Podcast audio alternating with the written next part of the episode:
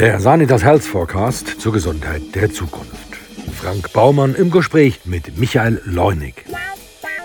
Ja, die, die Hüftprothesen geht eine Stunde. Beckenosteotomien also und Hüftgelenkspiegelungen, die sind technisch viel aufwendiger, die gehen zwei Stunden. Und dann gibt es manchmal ganz große Operationen, das kann dann bis vier, fünf Stunden gehen. Es geht theoretisch auch länger, aber man versucht natürlich schon zeitlich auch einen vernünftigen Rahmen zu haben. Ja. Professor Dr. Michael Leunig ist seit 2008 Chefarzt für Hüftchirurgie an der Zürcher Schultes-Klinik.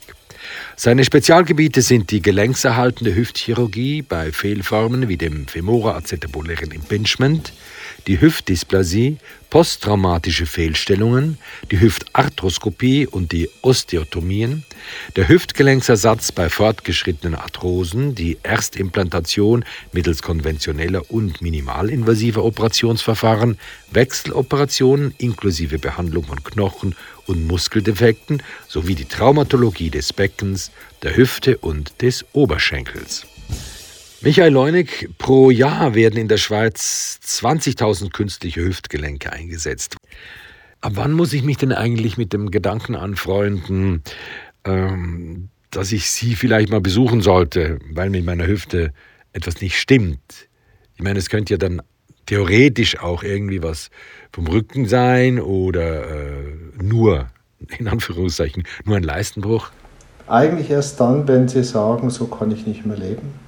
Es kommt ein bisschen darauf an, wie alt man ist. Wenn man jung ist und, und ein Eishockey-Profi werden möchte und man hat Hüftprobleme, dann sollte man, oder zumindest man hat Schmerzen im Bereich der Hüfte, das ist vielleicht besser ausgedrückt, dann sollte man vielleicht einmal anschauen, wo der Schmerz herkommt, ob der jetzt wirklich aus der Hüfte kommt oder aus der Leiste oder vom Rücken. Und wenn der von der Hüfte kommt, dann muss man sich überlegen, ist dieser Sport für meine Hüfte gut? Kann ich den Sport überhaupt über viele Jahre hinweg durchführen mit einer Hüfte, so wie ich sie habe. Wenn ich aber jetzt älter bin, sagen wir mal in meinem Alter, in Ihrem Alter, das wird ab 60, mir tut meine Hüfte auch weh. Ich spüre die eigentlich beim Schlafen ab und zu, beim Loslaufen. Aber dass ich das Röntgenbild von mir selber mache, das würde ich dann machen, wenn es für mich irgendwie nicht mehr geht. Wenn ich einfach sage, so ist das Leben für mich einfach nicht mehr lustig. Es stört mich zunehmend. Ich muss auf Dinge verzichten, die ich eigentlich für mich wichtig finde. Und, und, und dann denke ich drüber nach, mal zum Spezialisten zu gehen. Aber so, so rein, wenn einmal die Hüfte oder die Leiste ein bisschen zwickt und man ist im, im mittleren Alter, ja, das ist normal. Wir sind alle nicht für die Unendlichkeit gemacht. Und, und das ist alles ein bisschen, ein bisschen auf, das ist ein Teil des Alterns halt. Es tut auch die Schulter vielleicht weh und, und, und, und das Knie und weiß ich nicht was. Sie sagen das so entspannt. Ich meine, kann ich denn nicht auch zu spät zum Arzt gehen? Also oftmals, wenn ich jetzt so Leute rumhinken sehe, denke ich, ey, das kann doch nicht gesund sein. Allein schon die Ausweichbewegungen müssen doch einen, irgendeinen Effekt auf die Wirbelsäule oder die Knie haben. Ja, also wenn man, wenn man spät kommt, ist halt theoretisch der Nachteil, dass die Muskulatur halt durch den Schmerz über lange Zeit gehemmt ist und man verliert halt einfach Muskulatur durch eine sogenannte Schmerzhemmung. Und, und das ist dann ein bisschen mühsam, weil das ist wie, wie mit Knochenmineralisation. Muskel, der sich abgebaut hat, den wieder aufzubauen. Das ist relativ aufwendig. Und gerade im Alter, wo dann so andere Altersfaktoren wie die Sarkopenie dazukommen, ja, das, ich würde sagen, das, das ist was, was man berücksichtigen soll, wenn man also sieht, eine Pobacke fehlt oder der Oberschenkel ist halb so dick wie der Gegner, äh, gegenseitige Oberschenkel. Ja, dann, dann ist vielleicht einmal gut, dass man schaut, was ist die Ursache dafür. Aber in dem Sinn zu spät kommen, ist nicht wie beim Krebs, dass man dann stirbt und dass man, kein, dass man einfach nichts mehr machen kann. Man kann es relativ lang was machen an der Hüfte. Und in der Regel, wenn es richtig schlimm ist, tut es so weh, dass sie eh zum Arzt kommen. Dann gehen sie einfach hin, weil so, das, so geht das nimmer. Welche Hüftleiden unterscheiden wir denn überhaupt? Oder nee, andersrum gefragt, welche sind die häufigsten Hüftleiden? Also das häufigste Hüftleiden beim älteren Patienten ist die sogenannte der Verschleiß, die Arthrose. Und da muss man halt ähm, schauen, was die Ursache ist. Und da gibt es halt verschiedene angeborene Deformitäten. Die, viele Frauen haben so eine leichte Hüftinstabilität, das ist die sogenannte Hüftdysplasie. Die Babys werden zum Teil geboren damit, das stellt man schon eigentlich früh mit dem Ultraschall fest und man sieht, dass, dass die Po-Falten nicht symmetrisch sind und, und da muss man halt anfangs mal eine Nachreifung machen mit einer konservativen Spreizhosenbehandlung. Dann, dann bei, den, bei den Männern gibt es häufiger das sogenannte Hüftimpingement. Das ist, wenn der Hüftkopf oder die Kugel nicht in die Pfanne passt oder die Pfanne zu groß ist. Das sind vor allem Sportler, die halt sehr früh im Leben, vor allem während ihrer Pubertät, ihre Hüften recht stark Stress aussetzen und die Wachstumsfugen an der Hüfte, die, die leiden dann irgendwo unter dem Stress und, und, und können dann vorzeitig wie, wie ähm, kein Wachstum mehr aufweisen und verkleben. Und durch diese Verklebung gibt es halt dann eine Formänderung der Hüftköpfe, dass die nicht mehr rund sind, sondern oval. Und dann passt der Kopf nicht in die Pfanne und da macht man halt durch dieses sogenannte Impingement, weil die Kugel nicht mehr richtig in der Pfanne sich bewegen kann. Da macht man halt Knorpel über die Zeit hinweg kaputt. Sie sind ja einer der ganz wenigen Spezialisten, die noch die gelenkserhaltende Chirurgie beherrschen. Warum gibt es denn da so wenige? Ja, längserhaltende Chirurgie, das muss man sich vorstellen, man renoviert ein Haus mit allen Vor- und Nachteilen des Hauses. Das ist zum Teil schwieriger, als wenn man es abreißt und einfach ja, das Fertighaus hinstellt. Technisch gesehen, man weiß auch nicht genau, was alles zutage kommt. Gelenkserhaltende Chirurgie ist eher äh, im Bereich, würde ich sagen, der wie wenn man ein Bildhauer ist. Man muss, man muss die Hüfte in eine Form bringen, die man selbst gut findet. Wenn, bei, wenn, man, wenn man sie ersetzt mit einer Prothese, das ist eine Standardform. Und die wird einfach hineingesteckt. Und der Gelenkserhalt ist halt viel anspruchsvoller, weil man halt auch, man tauscht was nicht aus, sondern man versucht mit dem Kapital, was in der Hüfte ist, sowohl vom Knorpel her wie auch vom Knochen her, und von der Form her das so zu verändern, dass es in die richtige Richtung geht. Aber man ist natürlich viel limitierter, als wenn man alles rausschneidet und ein Stück Metall mit einer Keramikkugel und Kunststoff hineinsteckt. Also in die richtige Richtung bringen, das würde dann quasi eine ähm, Osteotomie bedeuten. Ja, genau, zum Beispiel. Das, das ist eine Möglichkeit. Zum Teil muss man halt nur irgendwelche Ecken, die nicht die, die, die an der Kugel vorstehen und nicht in die Pfanne passen, dann muss man die abschleifen. Ähm, man muss vielleicht das Pfannendach, was Sie gerade gesagt haben, also wenn, wenn die Kugel nicht tief genug im Becken steckt, muss man die Pfanne einfach mehr über die Kugel drüber ziehen, dass es eine ausgeglichenere und, und, und bessere Verteilung der, der Druckkräfte gibt. Und das ist technisch halt viel anspruchsvoller und man arbeitet ja auch in der Regel mit schon vorgeschädigtem Gewebe und Knorpel und darum sind die Ergebnisse auch nicht so gut. Und Patienten sind einfach in der Regel 20 bis 40 Jahre jünger und dadurch, dass sie jünger sind, sind sie viel aktiver und weil sie viel aktiver sind, wollen sie im Leben noch aktiver bleiben.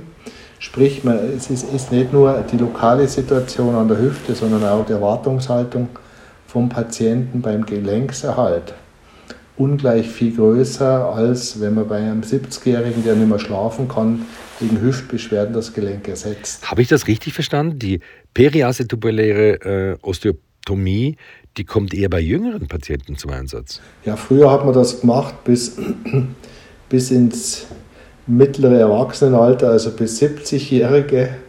Da, da, hat man immer dann die Frage gestellt auf den Kongressen, wann ist man zu alt für eine Beckenosteotomie? Und heute weiß man halt so ab 40, 45 muss man sehr viele gute Argumente haben, dass man so komplexe Operationen mit einer, einer langen Nachbehandlung, mit einem nicht ganz vorhersagbaren Ergebnis und auch einem relativ hohen ja, Risikopotenzial, weil es einfach schwierige Operationen sind, da muss man sich dann gut überlegen, ob man das noch anbietet. Weil Prothesen halten halt dann auch 20 bis 30 Jahre heutzutage. Und wenn man jetzt 50 ist und Prothese hebt 30 Jahre, da kann man mit 80 in der Regel immer noch sagen, dann wechselt man es halt nochmal. Ich habe den Eindruck, dass Gelenke heute so gut sind, dass es eigentlich sogar 40, wenn sie 80 sind, dann rasen sie ja in der Regel.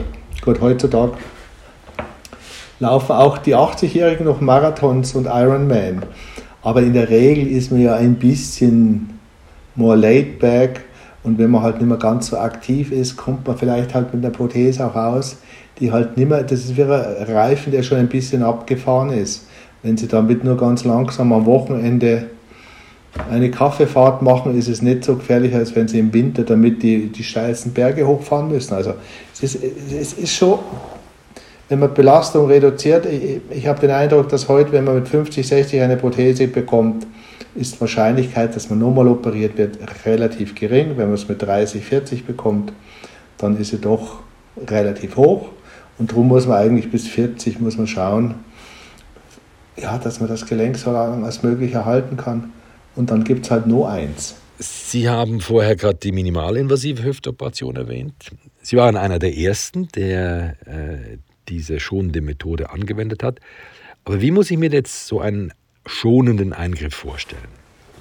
Das ist ja der Trend jetzt in allen chirurgischen Disziplinen, dass man möglichst wenig Gewebe schädigt, man, äh, während des Auftrages es quasi zu heilen oder umzustellen. Und minimalinvasiv heißt einfach nur, dass man einfach Muskeln, wenn es geht, nicht ablöst, sondern zwischen den Muskelbündeln hindurch geht, dass man, dass man möglichst wenig Schaden durch die Operation, also Sekundärschaden oder Flurschaden setzt.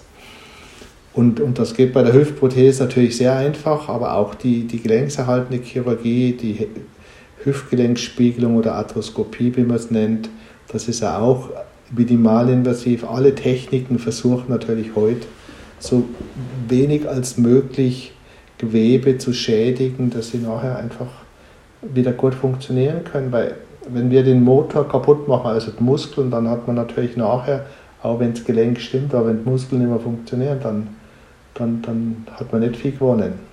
Das Problem ist halt, Hüfte ist wäre Schinken. Das Hüftgelenk ist in der Mitte von sehr viel Fleisch, Muskulatur. Sprich, man muss an diesen Muskeln, die die Hüfte quasi von außen ummanteln, muss man einfach vorbeikommen. An der Hüfte akzeptiert man, man sieht weniger, dafür tut man einfach keine Muskeln durchtrennen. Ja. Wie viele Operationen machen Sie denn eigentlich pro Tag? Ja, heute bin ich jetzt, heute habe ich in, in der Regel zwischen es kommt darauf an, wie groß die Operationen sind, aber äh, vier bis sechs Operationen. Manchmal sieben, das ist eher die Ausnahme, aber ich würde sagen, im Durchschnitt fünf, wenn man es über das Jahr rechnet pro Tag. Und wie lange dauert eine Operation? Ja, die, die Hüftprothesen geht eine Stunde. Beckenosteotomien also und Hüftgelenkspiegelungen, die sind technisch viel aufwendiger, die gehen zwei Stunden. Und dann gibt es gibt es dann manchmal ganz große Operationen, wo man auf der Oberschenkelseite und am Becken Umstellungen machen muss, also Osteotomien.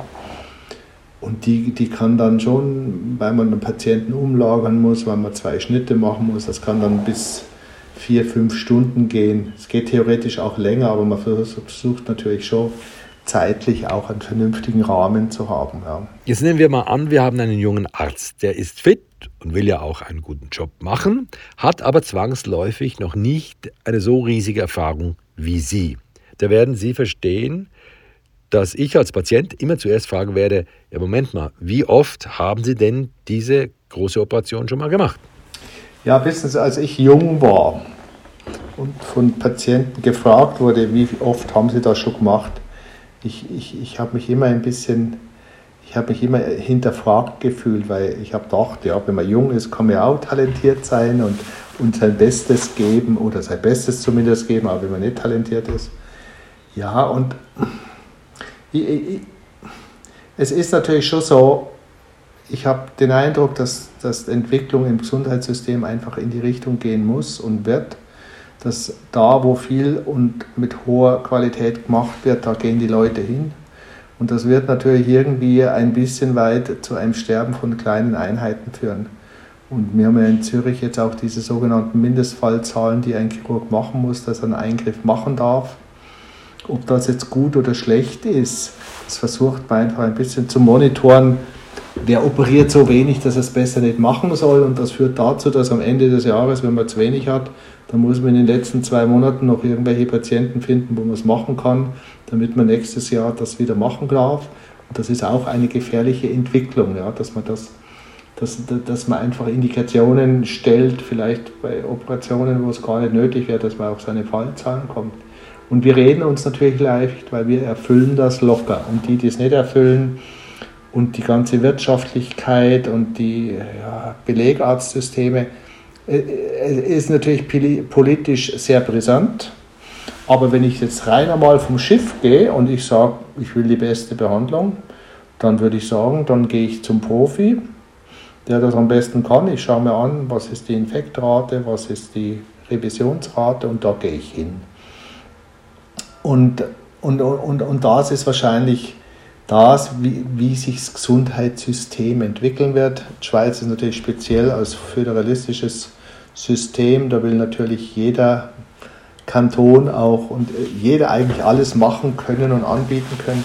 Aber ich glaube, langfristig wird es halt schon auf das hinauslaufen, dass ja, da, wo die Qualität garantiert werden kann, aufgrund der Erfahrung und auch der, des Volumens, da wird man wahrscheinlich am besten behandelt werden. Ja. Und woher nehmen Sie denn den Nachwuchs? Ich meine, äh, die politischen Auflagen, die machen Ihnen die Rekrutierung ja nun auch nicht gerade einfacher. Ja, ich meine, ich meine, viele sind natürlich interessiert daran, an äh, bekannten Kliniken oder renommierten Einheiten ja, eine Position zu erhalten, um dort lernen zu können und sich dort auch zu entwickeln. Das Problem ist ein bisschen die politische Strömung. Da sind wir natürlich stark betroffen im Augenblick. Da gibt es ja die von der Gesundheitsdirektion jetzt die Auflagen, Fehlanreize zu vermindern. Im Prinzip versucht Politik eigentlich im Augenblick das Volumen zu reduzieren pro Chirurg, ähm, weil wir eigentlich nur operieren, so klingt es zumindest für einen Chirurg, weil wir Fehlanreize haben.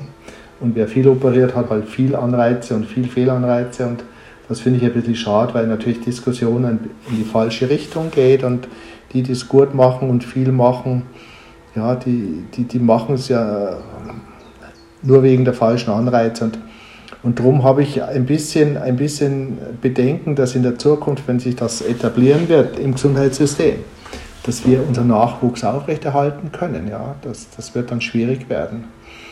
Und dann sind wir eben genau da, dass, dass viele alles machen sollen und nicht wenige viel und das mit hoher Qualität. Und das ist im Augenblick ein bisschen die Tendenz, die politisch zumindest äh, vorgegeben wird. Und da muss man schauen, wie, wie sich das entwickelt. Ja, ein Spital ist ja letztlich auch ein Geschäft und der Laden muss laufen.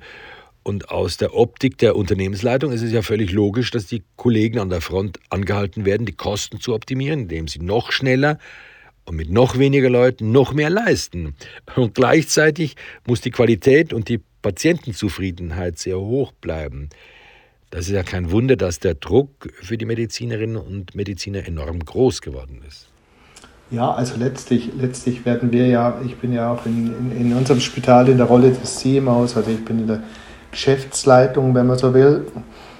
Und, und wir müssen ja eine gewisse Rendite erzielen, damit das Spital weiterhin investieren kann in innovative Techniken, ihre Abschreibungen tätigen kann. Und, und wenn wir diese sogenannten EBITDA nicht erfüllen, dann ist es nicht gut. Und die kann man nur erfüllen, wenn das Volumen da ist und wenn die Ärzte mit hoher Qualität Patienten an unser Spital holen, weil Patienten finden, dass sie bei uns gut operiert werden. Also im Prinzip, man kann es vergleichen mit dem Restaurant, oder? Eins, wo schlecht gekocht wird, geht man nicht hin. Und eins, wo gut gekocht wird, geht man hin. Und jetzt müssen wir einfach so kochen, dass es sich irgendwie für, für den Betrieb rechnet, ja. Und, und, und ja, da, da, das ist halt, das, das wird immer schwieriger, auch in der gesamten Diskussion. Ich meine, wenn man ein Schweizer Radio anschaltet, was ist, was sind die größten Bedenken der Schweizer? Das eine ist die Artificial Intelligence und das andere ist die Krankenkassenprämie, oder? Und, und die Krankenkassenprämie, das ist halt so wie eine Pensionskasse. Wenn man jung ist, zahlt man und hat wenig. Und wenn man alt ist, hat man eigentlich relativ viel davon, muss man sagen, in der Schweiz, weil die Qualität der Medizin extrem hochstehend ist. Aber es wird halt immer mehr hinterfragt, ob der Junge so viel bereit ist zu investieren in das System. Und, und ich, ich, ich, es, ist, es ist eine schwierige Diskussion, es ist eine sehr, sehr politische Diskussion und, und die wird halt dann schon ein bisschen weit über die Qualität der Medizin entscheiden. Ich möchte nochmal rasch zurückblenden ins Jahr 1890. Damals hat Themistokles Gluck in Berlin das erste Kniegelenk, damals noch aus Elfenbein und Nickelstahl, eingesetzt. Warum dauerte es denn so lange, bis eine Hüftprothese zum Einsatz kommen konnte? Ich meinte, das war wohl erst so um 1930 rum der Fall. Ja gut, es, es, gab natürlich Anekdoten 1930 so richtig auf den Markt oder salonfähig wurden sie ja erst eigentlich in den 60er Jahren, als in England der Herr Charnley und in, in der Schweiz der Maurice Müller natürlich. Das waren die großen, großen Vorreiter oder Pioniere der modernen Hüftchirurgie. Und die haben halt angefangen mit, mit Metall und Kunststoff Polyethylen zu arbeiten. Vorher gab es alles, gab auch Elfenbein, verschiedene Metalle, Metall auf Metall und das ist letztlich ja alles in die Hose gegangen. Und, und das ist halt wie mit allem, oder? Erst probiert man rum und jetzt hat man halt einfach seit den 60er Jahren äh, eine Kombination aus Metall mit, mit Keramikkugeln und Kunststoff in der Pfanne oder Keramik mit Keramik, was so gut funktioniert, dass wir eigentlich recht zufrieden sind. Aber es ist lustigerweise auch nichts Neues mehr gekommen. Wir sind ja nicht einen Quantensprung weiter und haben heute schon, ich weiß nicht, irgendwie Materialien, die sich nicht mehr abnutzen. Das ist ja wie ein Autoreifen, so eine Pfanne. Oder wenn Sie die halt einfach oft benutzen, dann wird Kunststoff abgerieben. Und dieser Abrieb führt halt einfach ja, zu, zu, zu Knochenverlust, weil der Körper, der, der muss das irgendwie abbauen und während er das abbaut, geht halt der Knochen kaputt. Und, und dieser Abrieb den, den können wir bis heute noch nicht komplett entweder abbaubar machen oder so gering halten, dass, dass, dass, dass, dass um die Prothese herum das Gewebe einfach leidet. In welche Richtung wird sich die äh, Hüftchirurgie denn entwickeln? Wird die KI die Oberhand gewinnen oder werden Sie vielleicht schon bald die neue Hüfte aus dem 3D-Drucker einbauen? Aha, ja, das, das glaube ich nicht. Kaufen Sie sich maßgeschneiderte Pullover oder Hemden? Eigentlich ja in der Regel nicht, oder? Also im Prinzip, ich, ich persönlich bin, bin davon überzeugt, ich möchte das Produkt, wo ich genau weiß, wie viel Metall ist da drin, was für eine Legierung und was für Kräften hält das stand. Und dann gibt es halt von der Größe, ich weiß nicht, 56 bis zur Größe 46 bei, also nicht, Sakkos.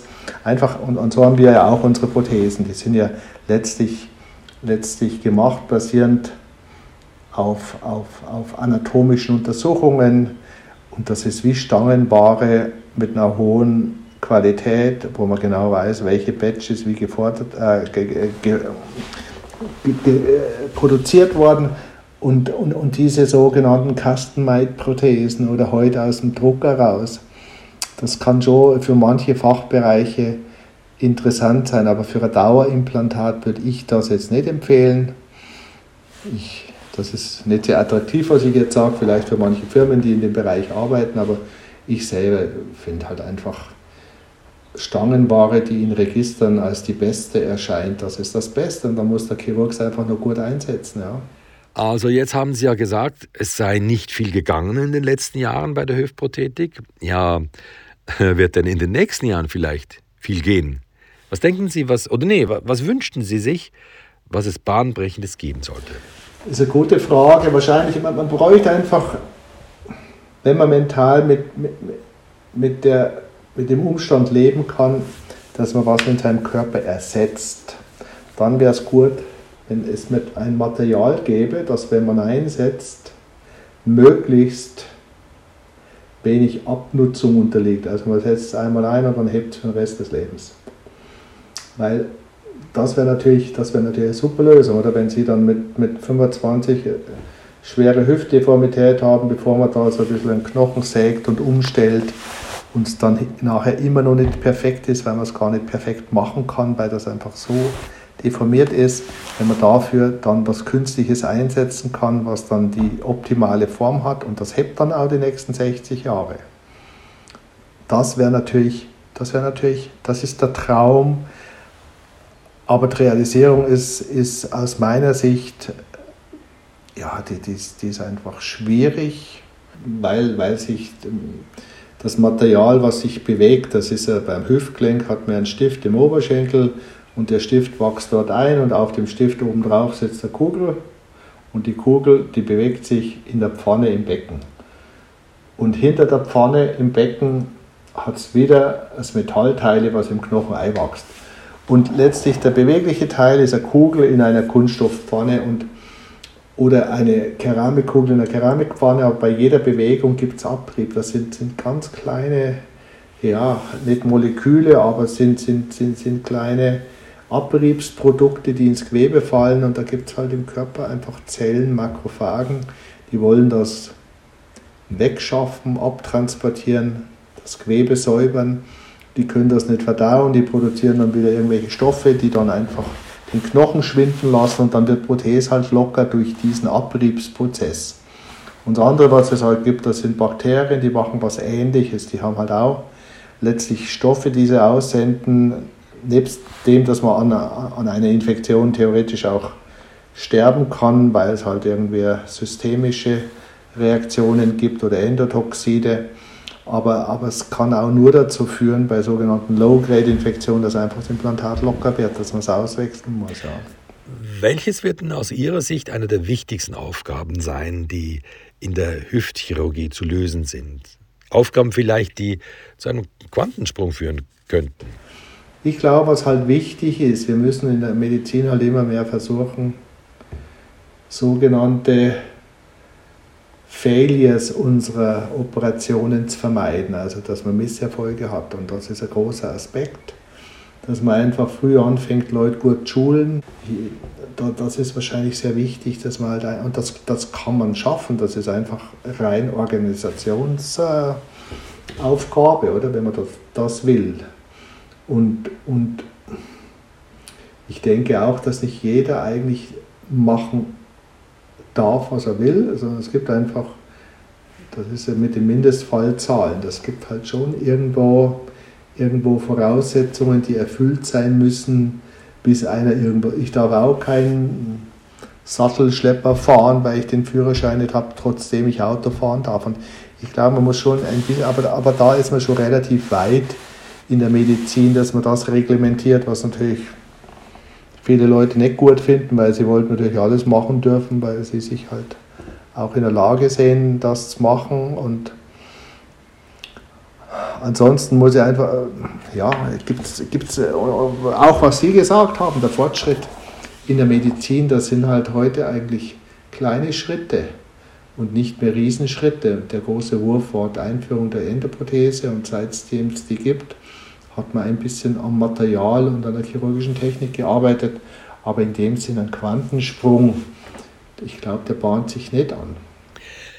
Wissen Sie, für mich als Patient wäre ja schon mal ein Quantensprung, wenn die Ärztinnen und Ärzte lernen würden, wie man mit dem Patienten kommuniziert. Da sehe ich einen enormen Handlungsbedarf. Ich meine, die Mediziner können zwar operieren, sägen, schneiden und den Patienten so zusammenflicken. Was bei vielen jedoch fehlt, ist die Empathie und die Fähigkeit oder vielleicht auch bloß die Zeit, vernünftig von Mensch zu Mensch zu kommunizieren. Ist nur interessant, ich habe vor kurzem im Deutschen eine Sendung gesehen, da ging es darum, warum boomt die Komplementärmedizin, vor allem äh, die Homöopathie, so wahnsinnig in Deutschland. Und warum ist das so? Weil Leute mit den Patienten reden. In, in, in, in der Schulmedizin in Deutschland, das ist ein Viehtrieb, oder? Da kommen sie zum Schalter, also sie haben keine Zeit. Nein, sie, und, und, und, und das, das müssten eigentlich einmal wir, wir, wissen gar nicht, wie gut dem Schwe wir, wir haben so viele deutsche Patienten, die sich das leisten wollen. Die sagen, ich fliege nicht noch auf die Malediven, ich hole mir jetzt eine Hüfte in der Schweiz, weil da werde ich richtig gut, da werde ich noch gut behandelt und das ist es mir wert, weil der Deutsche muss das zahlen, den Differenzbetrag. Und das ist happig. Weil die deutsche Privatversicherung oder wie auch immer Versicherung, die zahlt halt das, was es in Deutschland kostet und Schweizer Gesundheitskosten sind einfach deutlich höher. Aber der sagt, nein, also dafür habe ich was und, und das ist es mir wert. Das leiste ich mir jetzt einfach. Wie teuer ist denn eigentlich eine Hüfte? Ja, das, äh, ich, ich, ich kann es jetzt nicht, äh, Sie dürfen mich nicht festnageln, aber ich, äh, allgemein ist sie ungefähr um zwischen 15.000 und 17.000 Franken. Da ist das Implantat dabei. Das kostet sicher 5.000 Franken und der Rest sind einfach die Spitalkosten. Halb privat, also die Privathüfte kostet, denke ich mal, Anfang 30.000 und die halb private ist zwischen der allgemeinen und der privaten Hüfte. Also die wird wahrscheinlich so 4.000 bis 26.000 kosten. Und wenn die große Säge ins Spiel kommt? Ja, die große Säge, also Osteotomien kosten fast nicht, weil es keine Implantate braucht. Ja, und dann kommt es immer aufs System drauf an. Wir werden ja nur bezahlt anhand eigentlich der Schwere des Gesundheitszustands des Patienten und nicht so sehr für die Schwere des operativen Eingriffs. Also wenn ich jetzt eine sehr komplexe Osteotomie mache und das ist ein junger, gesunder Patient, bezahlt die Krankenkasse weniger, als ich, wenn ich bei einem älteren Patienten eine Hüftprothese mache, die technisch viel einfacher ist, aber er hat dann noch, ich weiß nicht, drei Stents am Herz und ist halt einfach krank. Dann, dann wird vom System für diese Behandlung einfach, das ist halt einfach das DRG-System, ja. Ist noch, ist noch interessant, weil eigentlich die Komplexität und das Risiko, das auch der Chirurg trägt beim komplexen Eingriff, beim jüngeren Patienten, das wird eigentlich finanziell nicht kompensiert. Und darum ist der Gelenkserhalt bei vielen auch nicht so interessant. Und jetzt kommen wir wieder auf die, nicht Fehlanreize, aber zumindest auf die Motivation. Geld verdient sich technisch viel einfacher, wenn ich den einfachen Eingriff mache, als wenn ich mich um die schwierigeren Patienten kümmere die ich natürlich viel öfter sehen muss, weil die Jungen, die kommen, man probiert das aus, das aus, das aus, geht alles nicht, dann macht man die Operation, dann äh, dauert es drei Monate, bis er überhaupt wieder laufen kann und dann bis er wieder, dann tut es immer noch ein bisschen weh, da muss man abklären, warum es immer noch weh macht. Und das ist natürlich eigentlich viel einfacher, wenn man so die Endbehandlung macht, weil, weil die funktioniert, führt Behandlung eigentlich einfacher und schneller aber es ist natürlich auch in einer Phase des Lebens, wo man das machen darf. Ja, beim Jungen darf man das ja gar nicht machen. Aber die Komplexität und, und, und der Aufwand der Betreuung der jungen Patienten, der wird, der wird eigentlich nicht abgegolten im gleichen Maße. Aber das ist ja wie eine Mischrechnung. Meistens machen halt die Mediziner wie beides und so, so, so das ist so, so wie eine Querfinanzierung. Aber es ist schon interessant, weil das hatten Sie ja vorher gefragt der Gelenkserhalt, warum man das so wenig macht, das ist halt auch ein, ein Punkt, weil es halt sehr aufwendig ist. Ja, Patientenbetreuung und technisch schwierig. Ist das denn nicht auch eine wahnsinnige körperliche Belastung? Sie haben vorher gerade den Schinken erwähnt. Wir stellen uns mal so einen schönen italienischen Parmaschinken vor. Ich meine, der ist ja nun auch nicht gerade leicht wie ein Puleschankel. Und der Oberschenkel, der wird es ja gewiss auch nicht sein. Ja, ja, das ist schon so. Aber Sie wissen, auch wenn Sie wissen, wie Sie den Schinken schneiden, Technik ist, ist relativ wichtig. Es ist, Operieren ist sicher keine Kreislaufbelastung, wenn überhaupt braucht es einen Bizeps, aber es ist jetzt nicht, ist nicht so, dass sie, dass, dass sie da mit Kreislauftraining betreiben, aber es ist schon, ja, wir stehen halt den ganzen Tag, ähm, man ist immer angespannt, weil wenn da mal was nicht funktioniert, was es halt auch mal gibt, oder was, wenn mal was nicht so läuft, wie man es eigentlich geplant hat, das sind ja die Stressmomente und da muss man halt dann auch Lösung finden. Während wenn es normal läuft, was Gott sei Dank die Routine ist, dann ist es ja, ist körperliche Belastung, wie in jedem Beruf. Man gewöhnt sich irgendwie dran. Michael Leunig.